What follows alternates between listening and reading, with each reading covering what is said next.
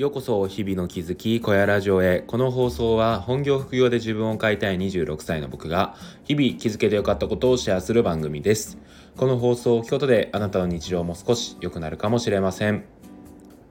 はい皆さんおはようございます。今日は2月の14日火曜日ですね。バレンタインですね今日は。うん。はい皆さんいかがお過ごしでしょうか。好きなチョコはたけのこの里小屋です。はいということでね今日もお話をしていきたいと思うんですけどはいえーとそうですね今日はですねもういきなり本題に入っていこうかなと思っているんですがえっ、ー、と今日はですねやっと成仏できたっていうねお話を、え、していこうと思います。はい、えそんな物騒な話ではなくてですねあの何を成仏させたかというとあの僕のせいでですねあんまりバズらなかった本をですね、えーと、改めて紹介することによってバズらせることができたっていうような成仏ですね。うん、であの何の本かっていうと、えー、小川糸さんの「ライオンのおやつ」っていう本があるんですけど僕これすごい好きで去年の年末ですね実家に帰省した時に、えーと、実家でですねこう家族がコロナになってしまったのであのホテル生活をね僕してたんですよ。で暇だなと思った時に近くの本屋さんに行ってこの本をね、えー、がこの本がですねあの平置きされてるのを見かけてでコピーが気になったのとあと本屋大賞2位っていうのをなんか覚えていたのでそれで買ったんですよね。でその小川糸さんの本って僕椿文具店っていうのもすごい好きであのねお気に入りの一冊の一つなんですけどそれに加えてこの「ライオンのおやつ」っていうのもなんか出ているっていうのは知ってたので、まあ、それで買ったというとこなんですよね。うんでですね、あの、この本が良かったので、まずはですね、僕が今のインスタで本投稿をするときに、この投稿からスタートさせたわけですよ。うん。はい。でね、あの試しにちょっと動画でも撮ってみるかっていうところで、今年の1月のいつぐらいだったかな2週目ぐらいに始めたのが、えーと、この今でやってるこのショート動画での投稿なんですけどその1本目がこのライオンのおやつだったんですよね。うん、であの今はねもうアーカイブにしてるので見れないんですけどまあこれがひどいんですよ 1回目ということもあってなんかこうアニメーションの使い方もすごい下手だし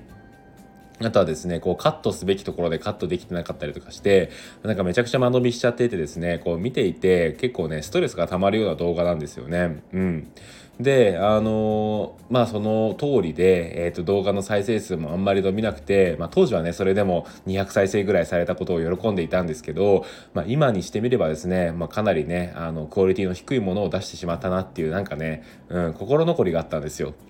でなんかそういう中でこの本本当に素敵なのにこんな僕のクオリティの低い動画のせいでこんな県の人にしか届けれなかったのかっていう思いがあってですね、まあ、一度アーカイブにしたんですよね。うんで改めて昨日、えーと、原稿を作り直した上で、えーと、動画を撮り直してで今の僕ができる最大限のあのカットとか、えーと編集をして投稿したんですよね。うん、あで余談なんですけどなんかですね昨日作った動画が、えーと、最初こうねパソコンでいつも編集してるんですけどそのパソコンで編集したやつがですねなんかこうエクスポートして MP4 にした瞬間にめちゃくちゃ訪れ起きちゃってうんなんかめっちゃずれるんですよ本当に。で訪れって本当にねあの皆さん動画とかで見たことあると思うんですけどこうあれですよあの動画と音声が合ってないやつなんですけどめっちゃストレスじゃないですか。で、これやばいと思って、一回ですね、あの、エクスポートしたやつ消して、で、その、エクスポートしちゃうとどうしても訪れが起きちゃうので、少しですね、エクスポートする前に音声と動画をずらしてですね、あの、やって、ちょっと調節したんですよね。っていうのを、こう、あれって本当にですねコンマ何秒みたいな世界なのであの結構微調整の世界なんですよで何回かねこうエクスポートして戻してエクスポートして戻してみたいなことをやってたんであの動画の編集自体はそんなに時間かからなかったんですけどそこでめちゃくちゃ手こずってうんまあ出した投稿だったんですよね。であの1ヶ月越しにですねあの出したこのライオンのおやつの動画がどうだったかというとですね昨日のえっ、ー、と9時前に出して今が朝の6時前なんですけど、えー、1.3万再生で保存数が、えーと、200以上されているんですよね。でフォロワーもめちゃ伸びて びっくりしたんですよ。あの昨日寝る前は209人だったのが今朝見たら250何人とかになっててまあそれぐらいえ、ー、とインパクトを残せる動画を作ることができたのかなっていうところでまあやっとねこの僕の思いというかうんあの完全燃焼の思いが成仏できたのかなっていうところなんですよね。うん。でそうですね。なんかこうやってあの僕自身ですね何が悔しいって自分の動画のクオリティが低いせいでいい本が届けることができなかったっていうことが一番悔しいポイントなんですよね。でそれをですねこういうもう一回作り直すっていうね、えー、ちょっと時間を置いて作り直すってことを通じて改めてですねその本の良さを伝えることができたっていうのはなんか僕にとってめちゃくちゃうんなんかこうなんですかねえっ、ー、とやりがいを感じることなんですよね。うんで今後もやっぱりですねあの僕の中でねまだこう成仏できてない本として「あのくまちゃん」っていう本があるんですけどその本とかをねこう一回アーカイブにした上でもう一回作っていこうかななんてことを思ってますし、うん、なんかねそうやって自分の中で、うん、あの良かった本でそれがねあんまり伸び伸ばすことができなかった本っていうのは作り直していきたいなっていうことを思っています。でですねこの1ヶ月そこらでこれだけの、えーと、成長することができたと思うとですねやっぱりこれが例えば2ヶ月後3ヶ月後とかになってくると今の動画のクオリティの低さにまた気づいてくるんじゃないのかなってことが思います。まあ、それがね恐怖でもあり楽しみでもあるんですけど、まあ、普段からですねこう試行錯誤しながらいろんな動画を作っていきたいなっていう思いは、まあ、変わらず持ち続けたいですね。うんでちょっとねこのライオンのおやつについて最後お話をするんですけど